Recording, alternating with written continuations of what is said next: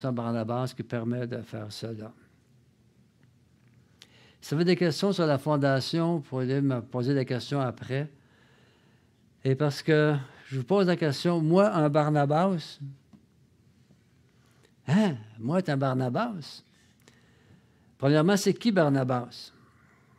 Dans Acte 4, verset 36, c'est écrit Joseph, celui que les apôtres surnommaient Barnabas. Donc, c'est un surnom qu'on a donné à Joseph, ce qui signifie fils d'encouragement.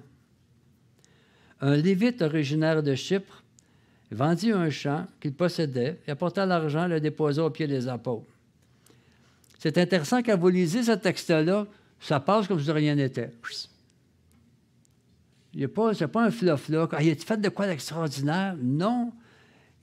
Il, faisait qu'est-ce que déjà depuis Acte 2, on voit la première Église, les gens étaient entre eux et les gens donnaient finalement de leurs biens, euh, ils vendaient leur terrain pour prendre soin les uns des autres afin qu'il n'y ait aucun indigent parmi le peuple.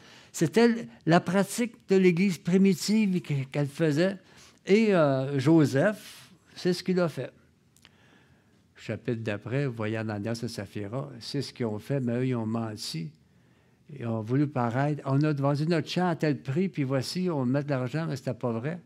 Il aurait pu dire on a vendu notre champ 45 000, puis on donne 20 000, ça aurait été parfait. On, a vendu notre champ 40, 45 000, non, on a vendu notre champ 20 000. Pas le donne, pas vrai, il avait vendu le, chemin un chiffre, 45 000, il en gardait une petite sécurité. Ils n'ont pas été vrais, c'est ça que Dieu n'a pas aimé et qui a amené la mort de ces deux-là. Mais Joseph, appelé Barnabas, c'est pour ça qu'il a fait, comme la majorité des chrétiens. On prenait soin les uns des autres, ils vendaient leur terrain, mettaient ça en commun. C'était vraiment beau. En réalité, ce qu'ils faisaient, c'est ce que Dieu désirait dans Deutéronome 15, qu'il n'y ait aucun indigent parmi le peuple. Dieu avait dit dans Deutéronome 15, verset 4, Toutefois, il n'y aura pas de pauvres chez toi car l'Éternel bénira dans le pays que l'Éternel, ton Dieu, te fera posséder en héritage, pourvu seulement que tu obéisses à l'Éternel, ton Dieu, en mettant soigneusement en pratique les commandements que je t'ai prescrits aujourd'hui. Il n'y aura aucun indigent dans le peuple. Vous allez prendre soin les uns. Je vais vous bénir et soyez une bénédiction les uns pour les autres. Il n'y aura pas d'indigents parmi le peuple. Et c'est ce qu'on voit que Joseph, appelé Barnabas, fait ici. Comme dans Acte 2 et comme euh, l'Église faisait au début. Prenez soin les uns des autres. Mais la Fondation Barnabas, elle, elle s'occupe des ouvriers. Seulement que des ouvriers. Euh, et leurs conjoints, euh, selon leurs besoins. On se concentre là-dessus. On vous laisse à l'Église de prendre soin les uns des autres à l'intérieur ici, mais la Fondation veut se concentrer sur prendre soin des ouvriers. Vous savez, prendre soin des ouvriers extérieurs à l'Église, ce n'est pas quelque chose de nouveau, que les ouvriers aient des besoins. Dans Philippiens chapitre 4, verset 15, l'apôtre Paul dit, Vous le savez vous-même, Philippiens, au début de la prédication de l'Évangile, lorsque j'ai quitté la Macédoine, et ça, c'est le bout que je trouve tellement difficile. Aucune Église n'a pris part avec, avec moi à un tel échange de contributions. Vous avez été les seuls à le faire. L'Église de Philippe a été la seule Église à soutenir financièrement l'apôtre Paul dans, voyage, dans ses voyages missionnaires. les seuls à soutenir Paul. Le soutien des ouvriers a toujours été une difficulté. Et c'est encore vrai au Québec. Le soutien des ouvriers, c'est encore. L'association va envoyer, voici un salaire que vous propose les ouvriers. Mais malheureusement, très peu d'églises sont capables de faire ça. Ou dans le sont capables, entre guillemets. On a encore, je pense, la mentalité Oh Seigneur, garde-les humbles, nous on va garder les pauvres. Mais faire le, mais prendre soin des ouvriers et bien le faire, c'est vraiment agréable à Dieu. Dans Philippiens chapitre 4, verset 17, Paul continue en disant, Ce n'est pas que je recherche les dons, mais je désire qu'un fruit abondant soit porté à votre compte. J'ai tout reçu, je suis dans l'abondance, j'ai été comblé en recevant d'Épaphrodite ce que vous m'avez envoyé, et regardez ce que c'est pour Dieu, comme un parfum de bonne odeur, un sacrifice que Dieu accepte et qui lui est agréable. Et c'est intéressant, c'est exactement la même phrase que lorsque Noé a offert à Dieu après le déluge ce sacrifice, c'est exactement les mêmes mots. C'était agréable à Dieu. Même chose que le sacrifice d'Abel. C'est intéressant de voir comment que déjà, lorsqu'on prend soin des ouvriers adéquatement, Dieu trouve ça super, super. C'est un sacrifice que Dieu accepte qui lui est agréable. Bien soutenir ton pasteur est quelque chose d'agréable aux yeux de Dieu. De même que le soutien d'ouvriers hors de ton Église, que l'apôtre Paul était rendu hors de l'Église. Et c'est là que la Fondation Barnabas arrive. Parfois, on n'est pas conscient que d'autres ouvriers peuvent vivre des situations difficiles, mais on sait qu'il y en a qui en vivent. C'est la normalité des choses. Donc, de faire un don à la Fondation Barnabas, c'est un peu de participer à ce soutien des ouvriers extérieurs qui n'ont pas le soutien nécessaire d'une congrégation peut-être autour d'eux pour prendre soin d'eux. Et le texte continue. Au verset 19, ça dit Et mon Dieu pourvoira à tous vos besoins, conformément à sa richesse, avec gloire en Jésus-Christ. À notre Dieu, le Père soit la gloire au siècle des siècles. Amen. Donc, c'est une promesse de provision. Et mon Dieu pourvoira à tous vos besoins. Est-ce que cette promesse était pour l'apôtre Paul? Paul, Dieu va pouvoir à tous tes besoins. Trop souvent, ce texte-là, on l'utilise pour encourager un frère, une sœur qui passe sur une période difficile. Ah, mon frère, ma soeur, Aie foi en Dieu. Dieu va pouvoir à tous tes besoins avec richesse et gloire en Jésus-Christ. Tu sais, on aime encourager les frères avec ce verset-là.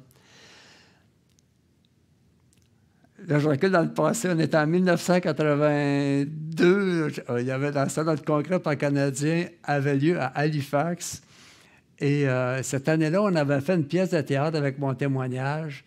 Et euh, dans ce temps-là, je vivais par la foi, c'est-à-dire que je n'avais pas de soutien officiel pendant deux ans. Et, euh, là, je viens me rasseoir après.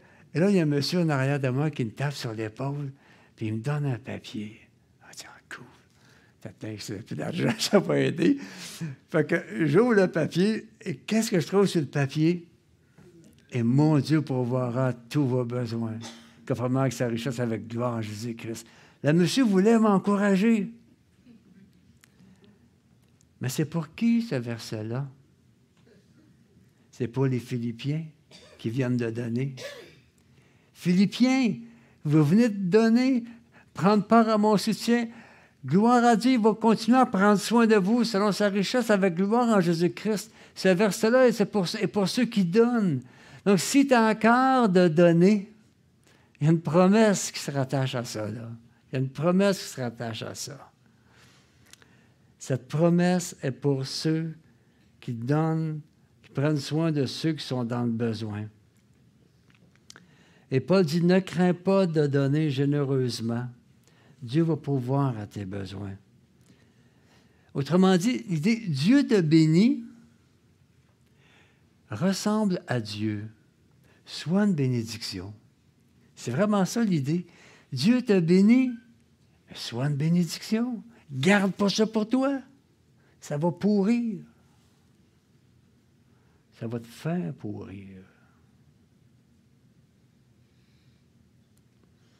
Les Philippiens étaient vraiment reconnaissants du fait que l'apôtre, Paul avait une vision, vient nous aider. Il est tellement reconnaissant que l'apôtre Paul était venu amener l'Évangile parmi eux, qui était prêt à prendre soin de l'apôtre Paul à son soutien financier. C'est encore une fois toujours la reconnaissance à la base qui amène la motivation euh, de la générosité. Et les Philippiens ont vraiment cru à ce que Paul leur a écrit comme réponse. Et mon Dieu va pouvoir à vos besoins. Pourquoi je dis ça? C'est à cause qu'il y a eu une famine qui est arrivée. Et pendant la famine, il y avait les chrétiens qui étaient restés, les apôtres qui étaient restés à Jérusalem, vivaient une situation vraiment difficile. Et on voit ça sur l'empereur Claude dans Acte 11, versets 27 à 30, mais au verset 29, ça dit que les disciples décidèrent d'envoyer chacun selon ses moyens un secours aux frères et sœurs de la Judée. Donc chacun selon ses moyens. Deux mots importants. Chacun selon ses moyens. Ça l'exclut combien d'entre vous? Chacun. Oh, ben moi, écoute, j'ai pas grand-chose à donner, là. Selon ses moyens. Selon ses moyens. Dieu t'a béni, soit une bénédiction aussi. Ne peut, partage. Selon ses moyens. Selon ses moyens. J'aime ça, c'est relax. C'est relax. Chacun selon ses moyens. Et Paul cite la générosité des Macédoniens. Les Macédoniens, ça c'est l'église de Philippe et l'église de Salonique. Il cite leur générosité, comment ils ont mis en pratique ce que Paul a répondu à l'église de Philippe. Parce que lui, il était à Corinthe. Et à Corinthe, eux, oui, oui, on va aider l'église de Judée, on va donner, mais les bottines ne suivaient pas les babines. Vous connaissez l'expression? il parlait beaucoup, mais il n'agissait pas bien bien. Fait que l'apôtre Paul prend cette jeune Église et l'utilise pour exhorter les Corinthiens. 2 Corinthiens, chapitre 8, verset 1. dit Par ailleurs, frères et sœurs, nous vous faisons connaître la grâce que Dieu a accordée aux églises de la Macédoine. Et regardez bien les mots qui suivent, sont super importants au milieu même de la grande épreuve de leur souffrance, leur joie débordante et leur pauvreté profonde, ils ont conduit à faire preuve d'une très grande générosité. Wow! Grande épreuve, souffrance, pauvreté profonde. Quand ça t'arrive, ça, qu'est-ce que tu fais? tu brailles, tu pleures. Oh, que ça m'arrive, ça, comme, ça, tombe tout sur mes épaules encore, tout le malheur m'arrive à moi, puis ah, au secours, aidez-moi, s'il vous plaît. C'est ça qu'on voit. Ça nous déboussonne, c'est comme, voyons, ça ne se tient pas, non? Ils disent que au milieu même d'une grande épreuve, de leur souffrance, de leur, leur joie débordante, et une très grande générosité. Ben voyons donc, c'est pas normal, ça. C'est qui ce monde-là? Quelle planète qui arrive? Mais qu'est-ce qui les ont conduits à faire preuve d'une grande générosité? Malgré tout ce qu'ils vivaient. Deux choses. Un, ils savent qu'est-ce que les chrétiens en Judée vivent dans leur pauvreté. Ils savent qu'ils sont pauvres, eux autres, avec. Ils savent que ce n'est pas facile en tant que chrétien dans le monde qu'ils vivaient avec toutes les persécutions qu'il y avait autour. Et ouais, bon, les autres, s'ils vivent ça, on va les aider. Et vous savez quoi? Souvent, lorsqu'il y a des demandes de dons, c'est vous qui sont les plus généreux? C'est les plus pauvres. Souvent, ceux qui sont plus riches sont plus chiches. Mais deuxièmement, parce que pour eux, participer, c'est une grâce de Dieu. C'est comme ça que le, verset commence.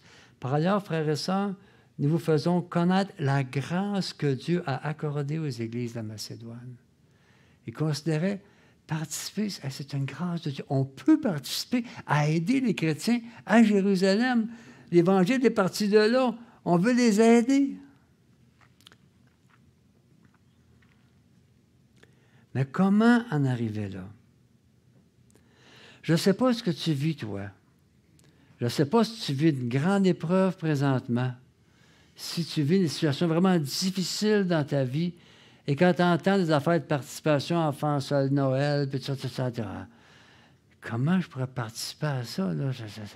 C'est moi qui ai besoin d'aide. Je ne sais pas, je ne vous connais pas vraiment. je sais que l'Église de Macédoine vivait des grandes difficultés, des épreuves profondes, une pauvreté extrême. Pourquoi? Ils ont été de faire preuve d'une si grande générosité que l'apôtre Paul nous a cité un exemple corinthien, verset 3. Je l'atteste. Ils ont donné volontairement. Je n'aurais pas tordu les bras. Ils ont donné volontairement, selon leurs moyens, et même au-delà de leurs moyens. Et c'est avec beaucoup d'insistance que nous ont demandé la grâce de prendre part à ce service en vapeur des saints. On veut participer. Ben non, ben non, c'est vous autres qui êtes dans le besoin. Relax, non, prenez soin de vous autres, premièrement, vous avez besoin. Non, mais on veut participer. On veut partager cette grâce de Dieu. Voyons, non. on lit ça, ça on lit trop vite, ça, ben on s'arrête, ça n'a pas de bon sens. Ça n'a vraiment pas. Qui d'entre nous a déjà vécu ça, vivre de même? Comment ils sont capables de vivre ça? Ils ont demandé la grâce de prendre part au service en faveur des saints. Ils ont fait, ils ont fait plus que ce que nous espérions. Pourquoi? Car ils se sont d'abord donnés eux-mêmes au Seigneur puis à nous par la volonté de Dieu. Dieu leur avait mis à cœur. Pour eux, c'était la volonté de Dieu. Puis on appartient à Dieu. Dieu nous demande de le faire, mais go! Une minute, là, euh, t'as pas grand-chose. Dieu te la demande, mais tu sais que Dieu te l'a demandé.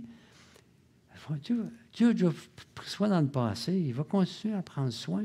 Il me demande de participer. C'est une grâce que je puisse le faire. J'y vais. Wow!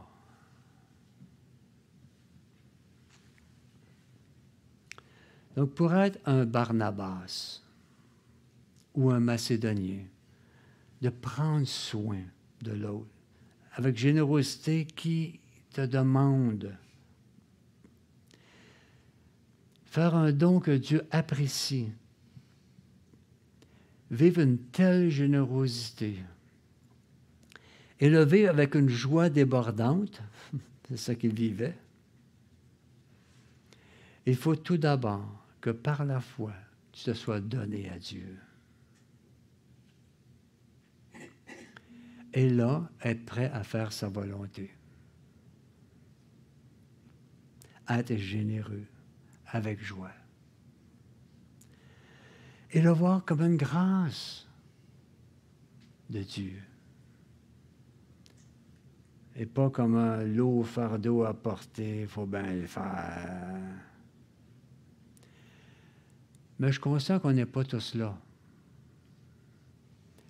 Moi, je ne suis pas là, en tout cas.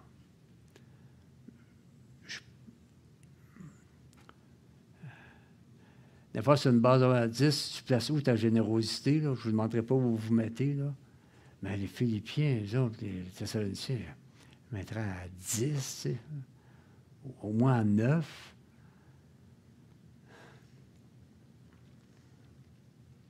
Vous savez, la majorité des Occidentaux, on est les plus riches du monde. Bon, des fois, entre nous, ici en Occident, on peut dire, lui est plus riche que moi, là. Mais comparé au reste du monde, là,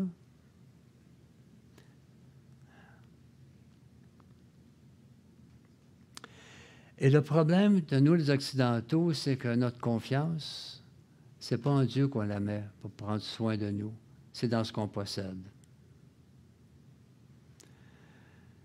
On n'a pas besoin de posséder beaucoup pour notre confiance dans ce qu'on possède. on y tient. C'est notre sécurité. C'est notre sécurité. Toutes les annonces des banques, des caisses, mettre de côté, mettre de côté, là, votre avenir sécurité. Ah, moi, tu ah, moi, mais j'aurais pu mes, mes lunchs. Ah, j'aurais pu mon voyage. Et moi, maman, vas-tu prendre. C'est l'annonce, là. Euh, notre sécurité dans tout ce qu'on possède. On a changé Dieu pour nos possessions.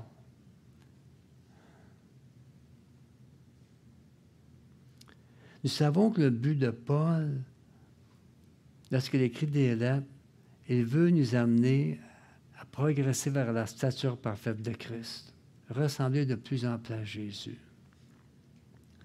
La grande générosité de Jésus qu'on a chanté tantôt, qu'on a prié, qui a donné sa vie pour nous. Donc, l'apôtre Paul, pour nous aider, dans Timothée 6, 17, il dit ceci.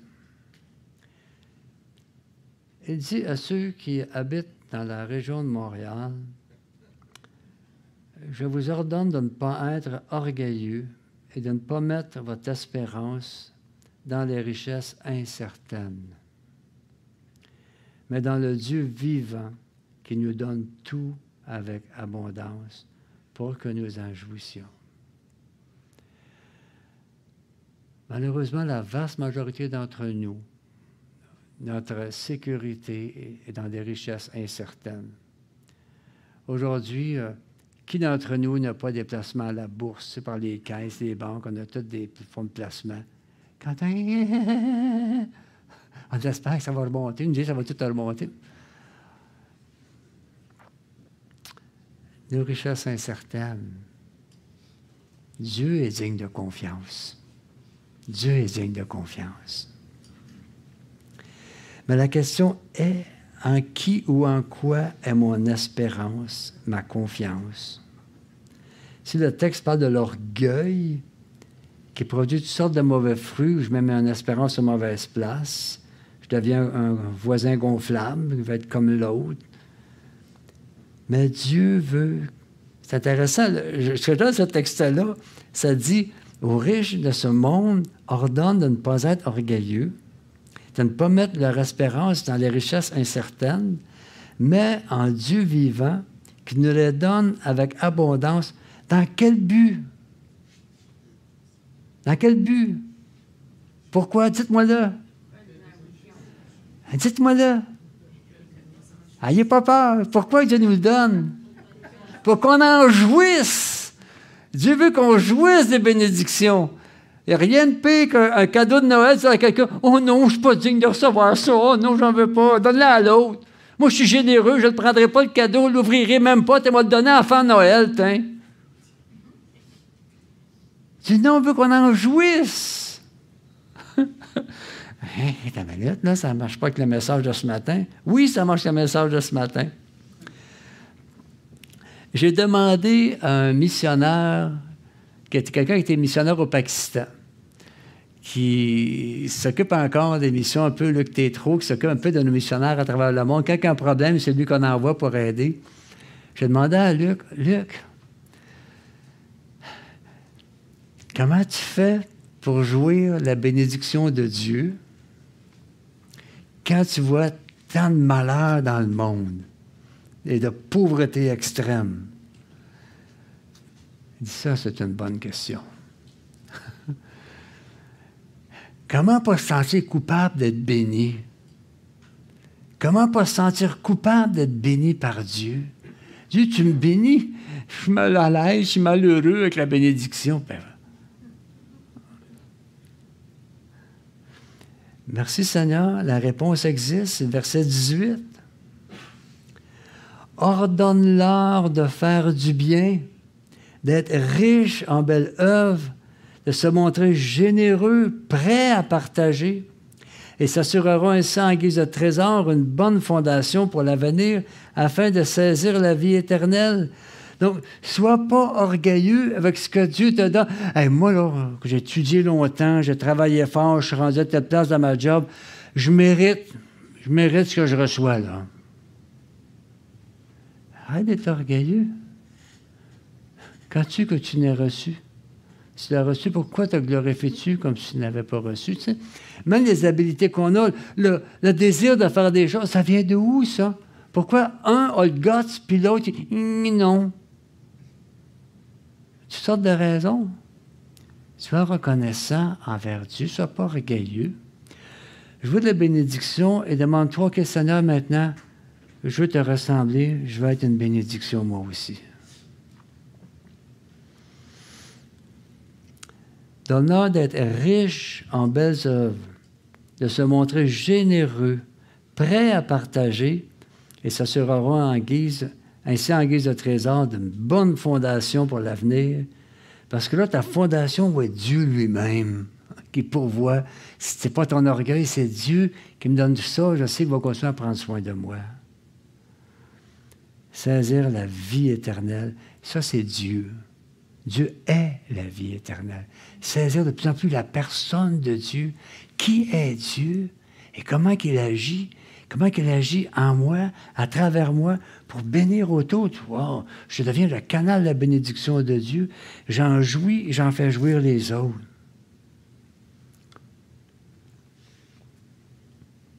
De ressembler de plus en plus à Dieu, étant bon et généreux, se rappelant que, de Corinthiens 9, 6, que celui qui sème peu moissonnera peu, que celui qui sème en abondance moissonnera en abondance. Donc que chacun donne comme il a décidé dans son cœur, sans regret ni contrainte, car Dieu aime celui qui donne avec joie. Wow. Verset 8. Pour vivre ça, je dois croire ce qui suivent. Dieu peut vous combler. on chantait un vieux chat dans le temps. Et Dieu peut vous combler de toutes sortes de grâces, afin que possédant toujours. Connaissez-vous cette chanson-là? Ah non, OK, ça ne s'est pas rendu partout. De quoi satisfaire à tous vos besoins, vous ayez encore en abondance pour toute bonne œuvre. Regardez les mots.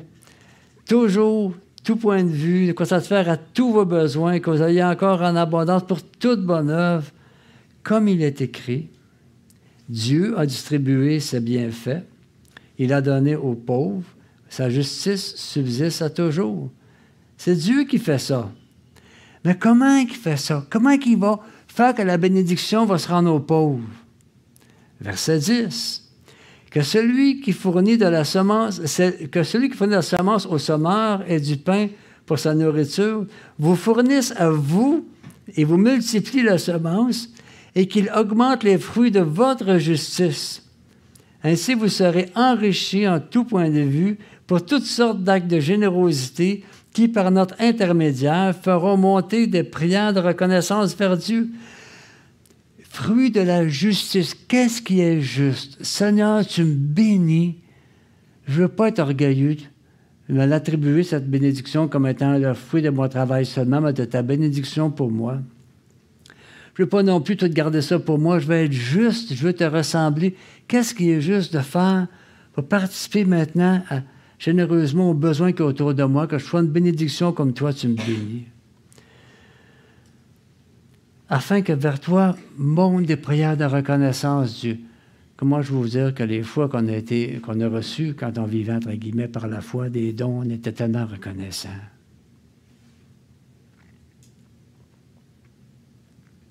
Dieu te bénit parce que c'est par nous qu'il veut bénir. Dieu a vu qu'on lui ressemble, vu qu'on soit des Barnabas, et vu qu'on imite aussi Jésus, notre Sauveur. Au verset 9 de Corinthiens 29, vous connaissez la grâce de notre Seigneur Jésus-Christ, qui pour vous se fait pauvre, afin alors qu'il était riche, afin que par sa pauvreté, vous soyez enrichis. Tu peux juste retenir cette petite phrase-là. Dieu nous bénit pour que l'on soit une bénédiction, pour qu'on lui ressemble, pour qu'on lui ressemble. Il veut qu'on soit des Barnabas.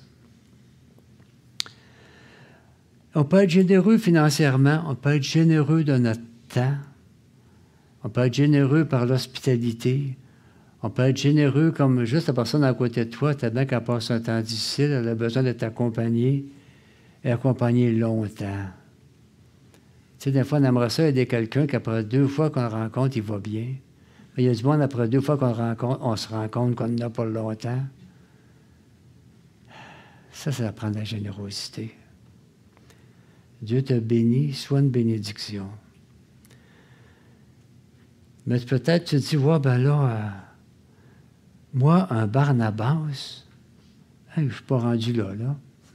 Je ne suis pas rendu là. Je ne suis pas rendu là. Mais j'ai un truc à te donner et je vais conclure là-dessus. Le psaume 34, verset 6, elle dit, Quand on tourne vers lui le regard, on est rayonnant de joie et notre visage ne se couvre pas de honte. Peut-être que je te fais honte ce matin. Peut-être que tu dis, bon, je suis loin d'être généreux, moi, là, là, je t'égoïse pas mal, t'es orgueilleux. Garde pas tes regards sur ton nombril culpabilisé. Tourne ton regard vers, quand on tourne vers lui les regards, on est rayonnant de joie. Notre visage ne couvre pas d'ombre. Pourquoi? Je saisis l'œuvre de sa grâce? Et ça continue dans Corinthiens, ça dit, et nous sommes transformés à son image, de gloire en gloire, par son esprit qui agit en nous. Si tu es enfant de Dieu, l'Esprit de Dieu t'habite. L'Esprit de Dieu qui t'habite te transforme. Il veut t'amener à ressembler de plus en plus à Jésus. Il est à l'œuvre. Donc, tourne tes regards vers Dieu. Seigneur, je viens de voir dans ta parole que, wow, c'est quoi te ressembler, être généreux comme tu es généreux. Mais Seigneur, je tourne vers toi le regard parce que je vois que je ne suis pas là et je ne veux pas sombrer sur la culpabilité, mais tourner mes regards vers toi et transforme-moi, Seigneur. Fais de moi un Barnabas à ton honneur et à ta gloire par ta puissance que j'ai en moi. Prions. Seigneur, on a besoin d'être transformé par toi. On vit dans une culture qui, quelque part, nous oblige quasiment à tomber dans le piège, de notre sécurité dans nos possessions. Aide-nous, Seigneur, à, en être conscients et pas être absorbés totalement par elle.